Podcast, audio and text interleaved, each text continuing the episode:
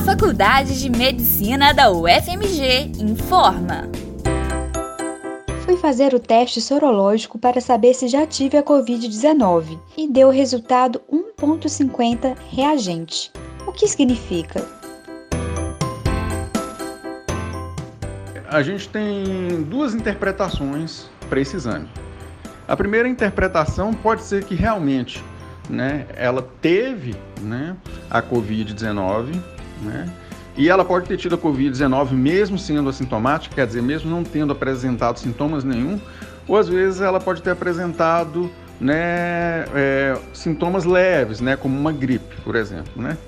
É, depois que você tem né, a infecção, né, a Covid-19, mais ou menos a partir de 15 dias seu corpo começa a produzir os anticorpos e esses anticorpos são detectados né, com uma frequência maior a partir de 21 dias, né? E a gente não sabe por quanto tempo que eles podem ser detectados no sangue. Já tem alguns estudos mostrando que pacientes que têm quadros mais leves ou até mesmo assintomáticos, depois de três ou quatro meses os anticorpos podem desaparecer. E isso eu estou falando de anticorpos IgG, que são os que falam para a gente com maior segurança que o paciente pode ter tido a Covid-19. Então é possível que você tenha tido realmente a Covid-19. Qualquer momento, entre 15 dias, pelo menos, e alguns meses antes de você ter feito esse exame. E existe uma segunda possibilidade desse resultado ser um resultado falso positivo, né? A gente precisaria saber qual que é o valor de referência para um resultado positivo no laboratório que você realizou o exame. Por exemplo, se esse valor de referência for 1.4 e todo teste que a gente considera positivo é aquele teste acima de 1.4, a gente sabe que 1.5 está muito próximo de 1.4.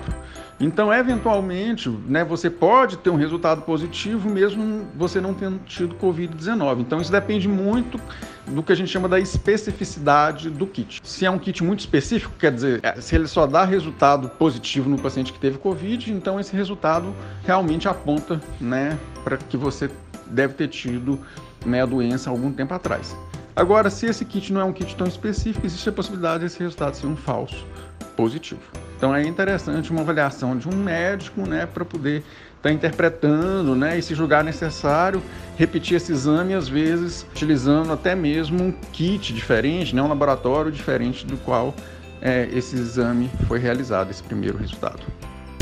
As informações são do professor do Departamento de Propedêutica da Faculdade de Medicina da UFMG, Fabiano de Almeida Brito, e foram gravadas em setembro de 2020.